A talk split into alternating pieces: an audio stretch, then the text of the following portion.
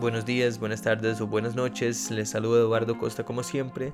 y sean muy bienvenidos a un nuevo episodio del podcast del ICER. En el día de hoy, como ya es de costumbre, o como lo fue de costumbre en algunos episodios anteriores, iniciaremos con un resumen de noticias, eh, noticias regionales, claro, de, de las comunidades, cantones o municipalidades en las cuales eh, las 15 emisoras culturales del ICER tienen incidencia o donde llegan las transmisiones de dichas radios. y luego pasaremos para, a, una entrevista con la periodista o estudiante de periodismo, para decirlo mejor, eh, Paula Córdoba, quien eh, en estos últimos meses ha estado participando en la clase 11 del proyecto Puntiaparte de la periodista Yanancy Noguera. Eh, este proyecto más que todo selecciona a algunos de los estudiantes de periodismo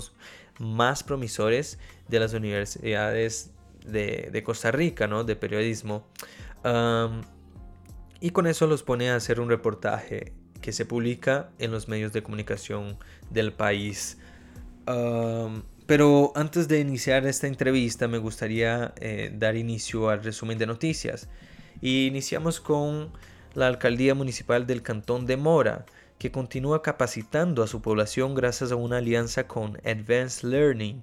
quien estará dando cursos gratuitos y certificados para abrir puertas al conocimiento de la tecnología y de cómo incorporar al mundo de los negocios, comercios y emprendimientos. Estos espacios tienen como misión promover la innovación para permitir mejorar las capacidades técnicas y operativas en este 29 de julio a las 2 de la tarde, mediante una transmisión virtual, estarán impartiendo la capacitación sobre estrategias didácticas para mejorar las clases en línea. Así que todos los interesados pueden acceder a, esta información o el link para poder tener esta capacitación eh, en la página oficial de la Municipalidad del Cantón de Mora. Entre otras noticias, dan inicio al conteo de daños y pérdidas agropecuarias en San Carlos. En este mismo martes, ah, los funcionarios del Ministerio de Agricultura y Ganadería iniciaron con el conteo de daños y pérdidas en el sector agropecuario en la región a causa de las inundaciones. La idea es tener una, una como que una proyección de cuántos terrenos con siembras y cuántos animales pudieron sufrir daños para elaborar después un plan para apoyar a los afectados. El director regional del Ministerio de Agricultura y Ganadería, Fernando Vargas, dijo, si por alguna razón no le llegamos a algún productor en estos días, que por favor se comunique con nosotros para luego ir a visitarlo. Al final, por alguna razón, uno pasa y el productor no está y después nos cuesta regresar. Por eso se los pedimos que si nos llegamos, que nos llamen. Los productores pueden reportar sus pérdidas por medio del número de teléfono 2105-6441. Por otra parte, los equipos del SENASA se encargarán de llevar alimentos a mascota como perros y gatos que también fueron evacuados con sus familias, además de rescate de animales que las aguas arrastraron y dejaron sin hogar. El cantón de Talamanca contará con nuevos parques biosaludables en siete de sus comunidades del territorio indígena Bribri. Los pueblos de Piedra Grande, Chiroles, Suretka, Huatizi, Amure, Bambú y Zapeco contarán con estos novedosos espacios al aire libre y cargados de máquinas para realizar ejercicios funcionales. La iniciativa es impulsada por el Ministerio del Deporte y la Recreación y el Patronato Nacional de la Infancia, y los líderes también de las comunidades beneficiadas. En dicho proyecto ya se ha invertido más de 190 millones de colones para la construcción e instalación de las máquinas de ejercicios de estos parques biosaludables en las comunidades como La Guásima, Santo Domingo, Moravia, Dota, Oreamuno, Río Cuarto, Naranjo, Lepanto e Isla Venado en el Golfo de Nicoya. Bueno, eh,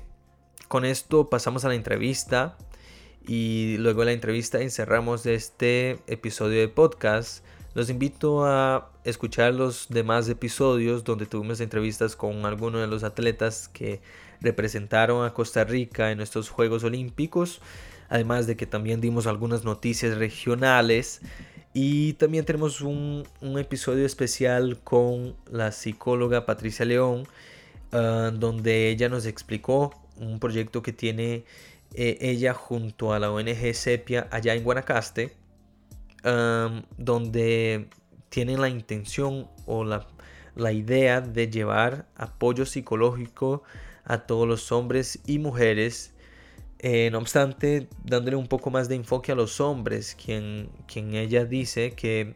son los que más les cuesta tener acceso a esta, a esta ayuda por diferentes motivos. Los invito a escucharlo, invito a todos los oyentes de Guanacaste a que lo escuche y a todos aquellos que le interesen eh, recibir esta ayuda de Sepia, pues que contacte con ellos. Allá les dejamos el número de contacto igual, les dejamos como creo que el correo electrónico, al igual de que pueden contactar a Licer para que tenga más información sobre el proyecto de Sepia. Así que me despido con esto del resumen de noticias, de las actualizaciones de, los últimos episodios de podcast de Licer y damos inicio a la entrevista. ¿Listo? Listo. Ok. Bueno chicos, eh, llegamos a la parte del segmento de entrevista y para hoy tenemos a la periodista Paula Córdoba. Eh, ella escribió una nota en La Nación, publicada en La Nación con el nombre 90% de las carreras de educación llevan más de 10 años, 10 años sin actualizar programas de estudio. Y hoy ella nos explicará un poco sobre el tema. ¿Cómo estás, Paula? Hola, ¿qué tal, Eduardo? Muchas gracias por la invitación. Muy bien, por dicha. Eh, quería que usted eh, nos explicara así, como que para ya ir iniciando y, no perder mucho tiempo, ¿verdad? Eh, explicándome un poco sobre por qué es que los profesores o por qué es que los estudiantes llegan desactualizados a las universidades, por qué es que los profesores no tienen como que ah, un programa de estudio de acuerdo con, con, lo que se necesita a la hora de entrar a las universidades o a la hora de compararse al nivel internacional, ¿verdad? Con otros países. Sí, bueno, todo, todo inicia, para, para entenderlo un poco mejor, todo inicia a partir del de el informe Estado de la Educación que se realiza cada dos años. Entonces, el último que se hizo en 2019 daba el dato de la desactualización en carreras de educación, tanto en universidades públicas como privadas. Sin embargo, según la investigación, lo que se observaba es que el dato era mucho mayor en las privadas, siendo un 70% de desactualización. En las públicas me parece que andaba como en un 40, no era en realidad un dato tan alto. Entonces, a partir de eso decidimos ver cómo era la situación dos años después, porque muchas veces estos informes eh, sirven como para generar un cambio o como una llamada de atención y nos dimos cuenta que, bueno, en dos años, en lugar de realizarse algún cambio o alguna mejora, ¿verdad?, en, en, las universidades en este aspecto, más bien como que hubo un atraso todavía un poco más grande porque pasó de un 70 a un 90%. Entonces, en dos años eh, incrementó un 20, un 20 perdón, por ciento de desactualización. Y eh, mucho de esto radica, eh, bueno, según las personas que entrevistamos para el reportaje, en que es, mucho de un proceso burocrático en sentido de que para poder actualizar una carrera las universidades deben recurrir al Consejo Nacional de Enseñanza Superior, que es el CONESUP, el que regula aquí las universidades privadas en Costa Rica. Y eh, muchos de, las personas que desean actualizar las carreras deben cumplir con ciertos trámites y, aspectos que les solicita el CONESUP para poder actualizarlas. Sin embargo, eh, según nos comentaba una de las entrevistadas, muchas veces lo que piden en esta institución es como muy subjetivo, que a veces incluso duran hasta dos años en aprobar una eh, actualización de carrera, entonces cuando ya la aprueban más bien ya está desactualizada otra vez. Entonces, este, radica mucho como en la tramitología que se debe hacer, que no existe como una voluntad por parte de la institución en querer mejorar los programas, en dar un tiempo de respuesta más rápido también. Y eh, cuestión también un poco de, de que, bueno, después, por supuesto, le dimos eh, el derecho de respuesta a la institución, a CONESUB, y, ellos pues decían que no, que no era tanto como un proceso subjetivo, sino que, que tenían como que ir evaluándolo como muy eh, detalladamente, entonces que eso a veces podía ser como que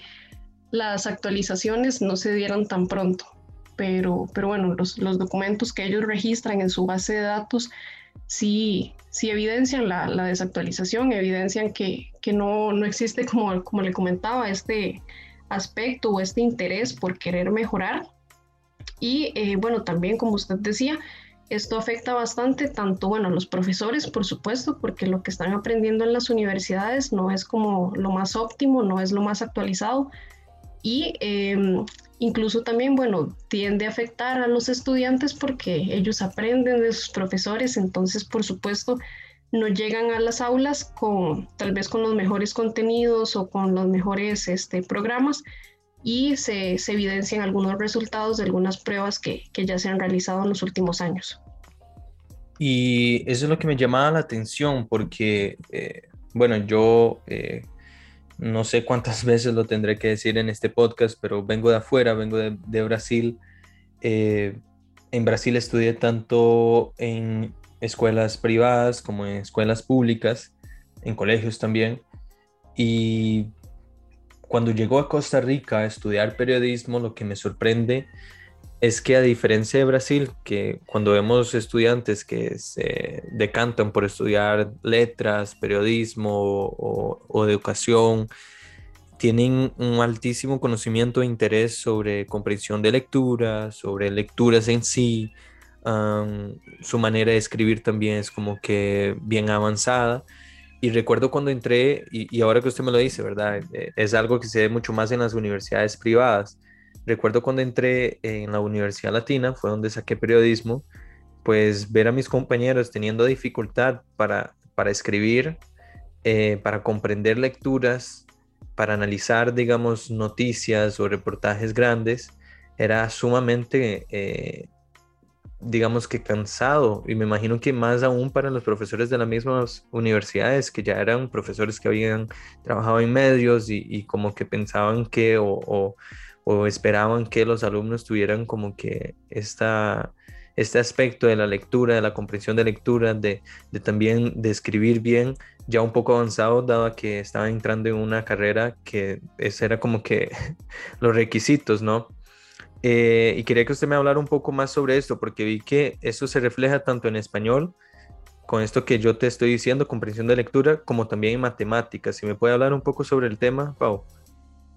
Sí, claro. Sí, justo este es uno de los datos más importantes que de hecho sí se le iba a mencionar, lo omití,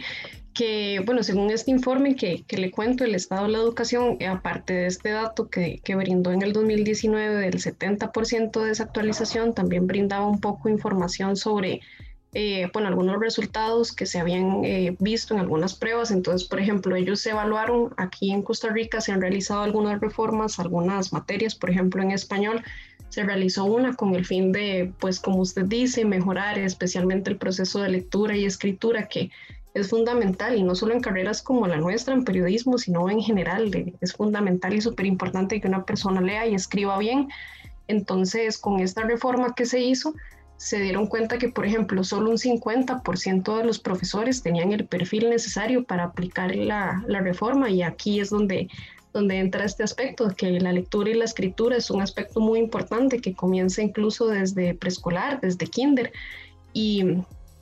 no es posible que solo la mitad de los profesores eh, tengan este conocimiento cuando deberían ser todos los profesores. También, eh, bueno, hay algunos datos muy preocupantes relacionados a, esto mismo, en donde, por ejemplo, se mencionaba que algunos jóvenes incluso salen, por ejemplo, de la escuela en sexto grado con, un rendimiento muy bajo de comprensión de lectura. Entonces, el, informe también mencionaba que no eran capaces de reconocer un sinónimo de un verbo, el significado de una palabra, que tenían muchos errores ortográficos. Y, y sí es algo bastante serio. También recuerdo que el informe decía que muy pocos, no recuerdo en este momento el porcentaje exacto, pero muy pocos docentes tenían gusto por la lectura y, algunos lo veían más bien como una obligación, pocos la veían como una práctica pues eh, importante o una práctica que reforzara la educación, más bien lo veían como por obligación. Entonces, aquí es donde es importante preguntarse qué tipo de profesionales están formando entonces a los estudiantes, porque es fundamental que, una persona crezca y tenga una educación en donde lea y escriba bien. No es posible que, como usted dice, llegue a la universidad y tenga pues estos serios errores de lectura y escritura que desde la escuela incluso se tendrían que corregir. Y en matemáticas también, este, se hicieron algunos estudios que también yo los menciono en el reportaje. Eso sí, no, no entré mucho en detalle porque no, no fue como que lo expliqué tanto. Me, como que me detallé un poco más en la parte de español, pero sí se evidenciaba también como bastante retraso. Por ejemplo, se hizo un estudio en 118 aulas de 68 colegios académicos en, en el país, en donde decía que el trabajo en clase que, los estudiantes realizaban era como muy simple, se hacía como todo en la pizarra, no existía como una realimentación por parte del profesor y, y era como como muy básico, como le digo, nada más como fotocopias, que bueno, aquí en Costa Rica es como muy común utilizar este tipo de material didáctico y no, y no existía como un reforzamiento por parte del profesor, lo que por supuesto afectaba al estudiante, ya que no tenía como el mejor método de enseñanza. Y también, eh, bueno, parte importante de esto es que muchas de estas reformas eh, no, no existe como, bueno, esto también no lo mencioné, y, en el reportaje se dice, eh, un aspecto importante es que el Ministerio de Educación Pública en Costa Rica, que es como el principal encargado de contratar y de emplear a los docentes, no tiene una comunicación con, con las universidades. Entonces, esto por supuesto afecta porque al final eh, él, quien es el principal empleador, debería como tener un contacto y como una, no sé, eh, un contacto o una, una forma como de comunicación entre ambas en donde puedan como llegar a un acuerdo y se especifique los docentes que ellos necesitan tener para que una vez lleguen a sus puestos de trabajo pues tengan las actitudes, las cualidades necesarias y puedan cumplir con los aspectos de los programas que ellos establecen. Pero eh, pues esto no ocurre y la formación que ellos reciben y la capacitación también que, que les da el Ministerio de Educación no es suficiente para que estos educadores se adapten a estas reformas y a estos programas y por supuesto las dificultades que tienen los estudiantes. Y eso también se menciona en el reportaje y, y, pues no es algo que debería estar ocurriendo, debería como le digo existir una comunicación y como un tipo de contacto para que pues todo tenga como una misma sintonía y un orden y no lleguen diferentes docentes con distintos conocimientos que al final tienen que adaptarse a un solo plan. Y, otra cosa que, también uno debe resaltar, y usted lo resalta como que para cerrar el, reportaje, eh, era sobre este aumento del, Producto Interno Bruto, ¿verdad? De un 6% a 8% para, para la educación en Costa Rica, pero no sé, no sé, como que no se proponían eh, metas, ¿no? O sea, como que objetivos que cumplir. Y era como que parte de lo que indigna a muchas personas porque, o sea, de los 2.5 billones de, de, de, presupuesto que se tiene para, para el Ministerio de Educación Pública, pues 1.5 va para pagar funcionarios. Y es cuando uno dice, pues sí, se aumenta el presupuesto, pero buena parte del presupuesto no es que mejore la educación, sino que va destinada a la paga de los mismos funcionarios que tampoco tienen actualizado eh, sus, no sé, como que, que su capacidad para, para, para impartir clases, ¿no? Sí, por supuesto, también es un aspecto súper importante y, y, que incluso, bueno, yo ahí, como usted dice, lo mencionó en el reportaje, incluso el mismo presidente de la República lo reconoció, que pues se establecen, eh, perdón, se invierte mucho en educación, como usted dice, se aumenta incluso el porcentaje, pero no se ve como ese porcentaje reflejado en metas o no se ve como que de verdad haya sido beneficioso para el país por el hecho de que de qué sirve invertir tanto y destinar tanto presupuesto si, si al final, bueno, pues todo sigue igual, ¿verdad? Entonces, yo pienso que aquí el principal problema es, como le digo, que no existe como una coordinación de parte de las instituciones porque todas trabajan como de manera muy separada y al final el hecho de que tengan que adaptarse a, un solo programa siento que sí complica un poco las cosas porque pues eh, no todos reciben lo mismo en las universidades porque no existe como esta comunicación. Además de que el país sí, no, no fija como esas metas o esos objetivos de que con este presupuesto o este porcentaje que se está incrementando para la educación, que es bastante y que en realidad, bueno, eh, ahí también se menciona, eh, la mayor planilla pública del país son los educadores, el Ministerio de Educación, y, y pues no se, no se ve un resultado en esto, entonces sí es una preocupación país el hecho de que pues no se está viendo resultados en esa inversión. Eh, entonces, algo está pasando, se debe corregir desde las universidades, porque no tanto en las aulas. La idea no es de juzgar al docente o que el profesor hace las cosas mal, porque mucho de lo que ellos hacen viene desde su formación inicial y desde la universidad, y eso es lo que pretende evidenciar el reportaje, que no es que los profesores están haciendo las cosas del todo mal, porque no, hay muchos profesores que hacen las cosas muy bien y se les reconoce y se les felicita, pero eh, porque también, bueno, muchos también se preparan por aparte y a, complementar a la universidad, pero sí eh, es importante que desde la universidad se empiecen a mejorar estas cosas para que a un futuro, cuando ya se llegue a las aulas, pues no existan estos problemas de lectura y escritura, las prácticas sean un poco más didácticas y el acompañamiento al estudiante también sea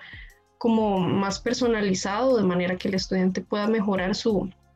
sus métodos de, de, aprendizaje y sus calificaciones y no se vean estos resultados de que, bueno, ocurre mucho y el año pasado pasó bastante, especialmente por la pandemia, exclusión educativa, muchos estudiantes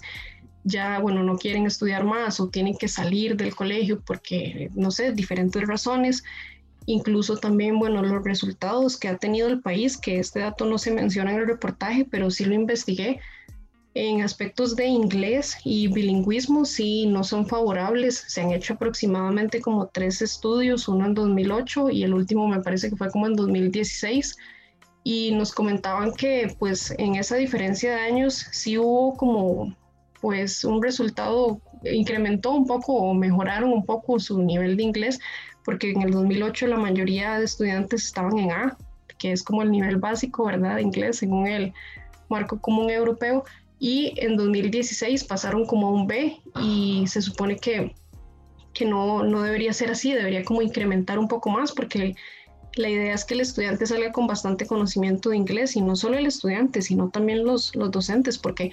por ejemplo, para contratar a un docente, el Ministerio de Educación establece que tiene que tener un nivel C1, pero en muchos casos, en estos mismos estudios de inglés se evaluaba también a los docentes, ocurría que el nivel que tenían era un B o B1 mucho B2, entonces pues no se ve que, que se les dé esa preparación desde las universidades para que ellos puedan mejorar su nivel de inglés y por ende llevar a las aulas esos conocimientos. Entonces sí, me parece que es una preocupación país, que es un tema bastante importante porque incluso una de las personas que entrevisté me decía que pues al final la carrera de educación es casi tan importante como medicina, incluso, eh, no sé, debería dársele como el mismo reconocimiento porque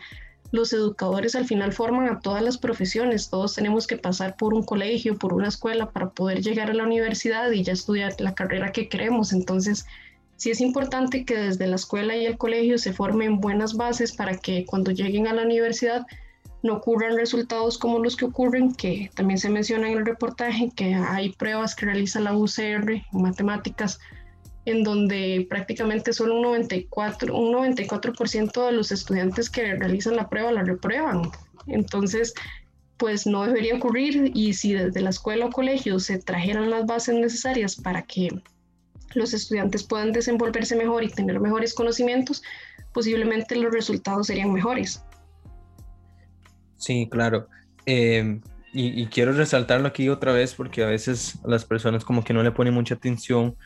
eh, o sea, la crítica no es a los estudiantes, la crítica no es al, docente ni siquiera, sino que es la formación universitaria que recibe el docente. O sea, nada puede ser un docente, nada puede ser un profesor si, si las bases a las cuales él tiene que agarrarse para, para poder enseñarle a sus alumnos, pues no son suficientes para que los alumnos salgan bien preparados para una universidad, para, para no sé, para el ambiente laboral y demás. O sea, eso es, eso es casi una bola de nieve, ¿verdad? Que que comienza desde, como usted mismo mencionó, desde las bases universitarias para preparar a los docentes. O sea, no es ni preparar a los estudiantes eh, de X materia, digamos, de X, de X carrera, digo. Ah, quería, quería saber también, Paula, eh, sobre si usted eh, tuvo la oportunidad de entrevistar a profesores, si alguno te comentó o si, o si usted tiene alguna información sobre cómo mejorar esto o cómo los profesores han tratado de mejorar o si hay la posibilidad de que los profesores tomen como que, eh, ¿verdad? La manivela de esto y que se manejen eh, la situación por, por, cuenta propia. Eh, cómo es toda esta cuestión, porque uno puede decir, quizá yo siendo profesor, digamos, ejemplo hipotético, puedo hacer el cambio o hay algo que me limita, hay algo que hay alguien que me dice, no, eh, tienes que seguir con, con estas bases, tienes que seguir por este camino. Sí, bueno, en el reportaje lo que hicimos fue incluir dos testimonios, ellos de dos profesores y uno, dos de primaria, eh, básicamente lo que nos comentaron fue que, pues sí, ellos consideran que les hizo falta más preparación durante su universidad, porque cuando ya llegan a las aulas y es la verdadera eh, calle, como dicen popularmente en todas las profesiones, porque se aprende más trabajando que estudiando, se dan cuenta que muchas de las cosas que aprenden, pues al final eh, no sirven de mucho y ahí es cuando tienen que ver cómo enfrentan esa situación. Entonces muchos de ellos nos contaron que, que pues sí, que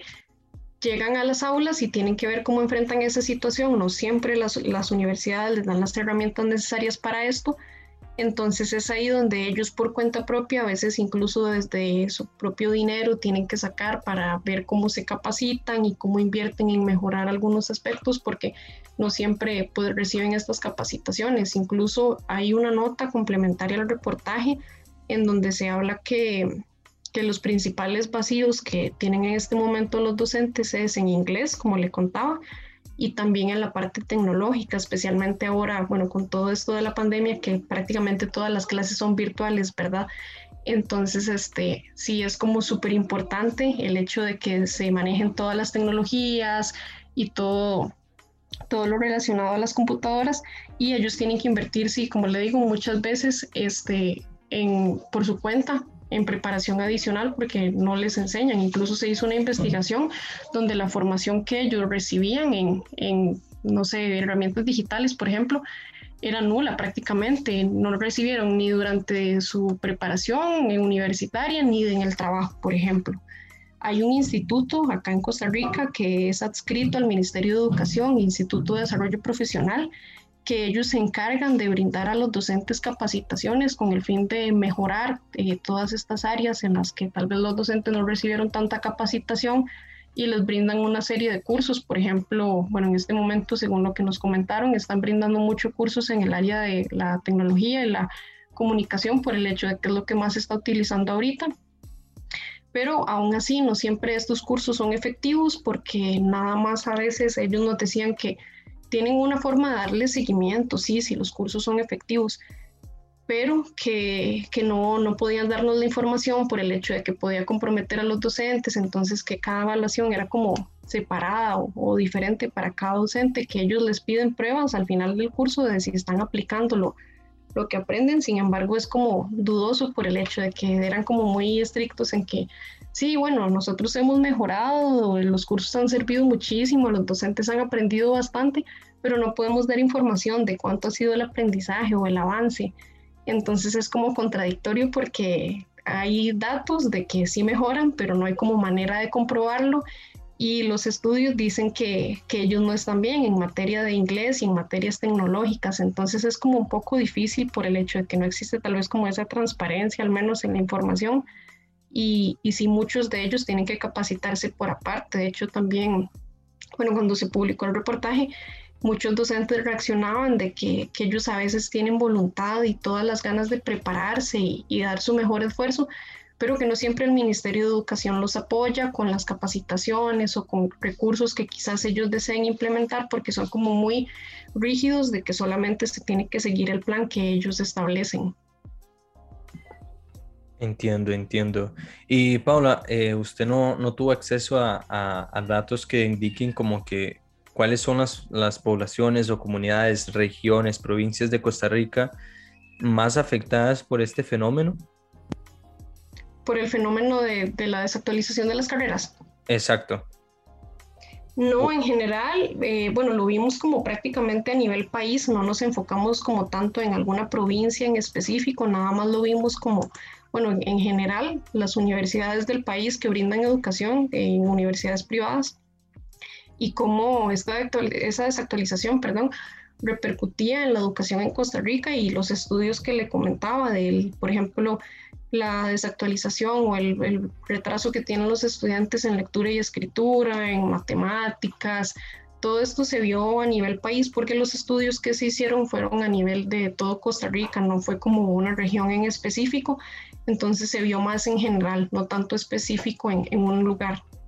Ok, perfecto. ¿Y usted tiene también eh, algún conocimiento sobre qué se ha podido hacer en este gobierno de Carlos Alvarado? ¿O si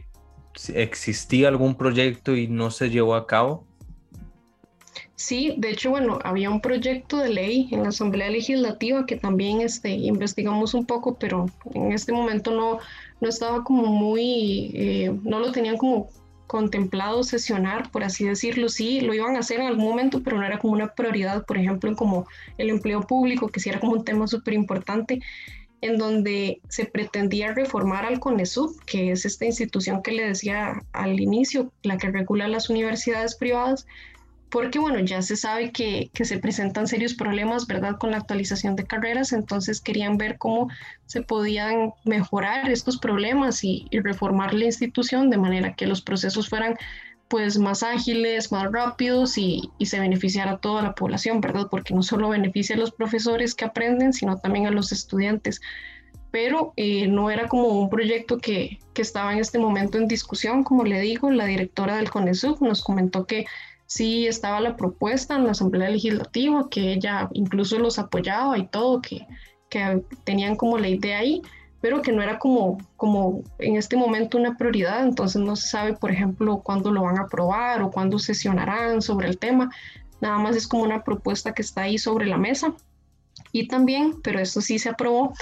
el año pasado uno de los diputados, eh, justamente educador, el Wagner Jiménez, me parece que se llama,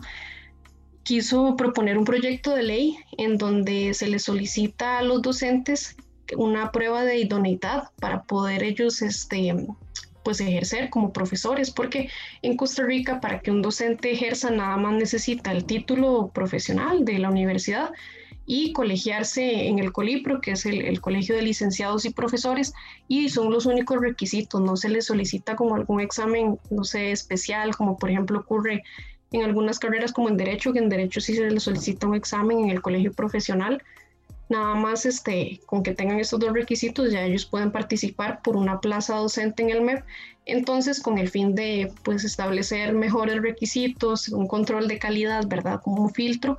él quiso establecer este proyecto de ley que, que, lo que pretende hacer es esta prueba de idoneidad para que cuando ya un docente, bueno, pues quiere ingresar a un puesto ya graduado, entonces deba someterse a esta prueba que la va a realizar este, la Dirección General de Servicio Civil, que también es la encargada de contratarlos y si ellos aprueban esto, pues ya, bueno, podrían eh, concursar por la plaza en el MEP, si no, no, no tendrían derecho a esto. También hay otro proyecto que, bueno, como le decía, en el colegio de abogados ellos deben aprobar un examen para poder colegiarse y pertenecer a este colegio y el colegio de licenciados y profesores también tenía la idea de hacer como un examen también, una prueba para que los profesores eh, pudieran entrar a este colegio, no fuera así tan fácil como, bueno, yo pago una cuota de mensualidad y, ya, puedo ingresar. Que el, el, presidente de esta institución, del, del Colipro, me comentó que lo tienen también en discusión en la Asamblea Legislativa, este sí ya lo han discutido un poco, pero que en este momento estaba en pausa porque tenían que hacer como un cambio en una ley de, del Colegio de Licenciados y Profesores para establecer que este iba a ser un nuevo requisito, pero que ya prácticamente tenían como el proyecto bastante avanzado y que incluso, bueno, nos comentó un poco como lo que evaluaría esta prueba, que sería como la parte deontológica o de, o de conocimiento de ética en la profesión, de la docencia, y un poco de conocimiento sobre el colegio, porque él nos decía que muchas personas nada más se colegian porque lo ven como un requisito para poder trabajar, pero ni siquiera saben qué beneficios o qué les puede aportar el colegio. Entonces, de momento, en resumen, lo que está en el gobierno es este, este proyecto de reforma al CONESUB, que como le comento, pues está ahí, pero sobre la mesa, no se sabe cómo qué va a ocurrir con él, ni se ha vuelto a discutir. Luego la prueba de idoneidad, que esa sí ya se aprobó y se estableció y el servicio civil está trabajando para poder realizarla. No, no se tiene fecha todavía, pero sí ya el proyecto está aprobado. y el Colegio de Licenciados y Profesores, que también quiere hacer una prueba para poder incorporarse a este colegio y que los docentes pues también tengan como, como un filtro, ¿verdad? Y que no sea todo como tan de fácil acceso como está ocurriendo en este momento, por ejemplo. Ok, entiendo. Qué problema, ¿no? Que, que algunas soluciones como, como la que usted cita, pues sean la opción B, ¿verdad? O C dentro de las prioridades que se tiene este gobierno. Paula, eh, quería que usted me hiciera un poco de publicidad sobre el proyecto de punto y aparte de Yanansi Noguera, eh, porque este reportaje se da más que todo por, por este proyecto, ¿no? Que, que, selecciona a los periodistas, los futuros periodistas de las universidades más importantes de periodismo de, de, Costa Rica y los pone a prueba de cierta manera, ¿no? Los pone a hacer un gran reportaje con impacto social, eh, denunciante en algunos casos, de soluciones en otros. Y creo que usted me hiciera un poco de publicidad para que también cualquiera de los oyentes que, que, nos estén sintonizando, pues, y que tenga interés en el periodismo, sepa que este proyecto existe y que, y que está para nosotros, periodistas, ¿no? Sí, claro, por supuesto. Bueno, como, como usted lo comenta, la Asociación de Periodismo Colaborativo, punto y aparte, en, dirección de Yanansi Noguera, es un proyecto que, o un encuentro, como ella le llama, entre estudiantes como nosotros, o bueno, en mi caso, que soy estudiante todavía, y eh, periodistas experimentados con ya larga trayectoria, en donde, bueno,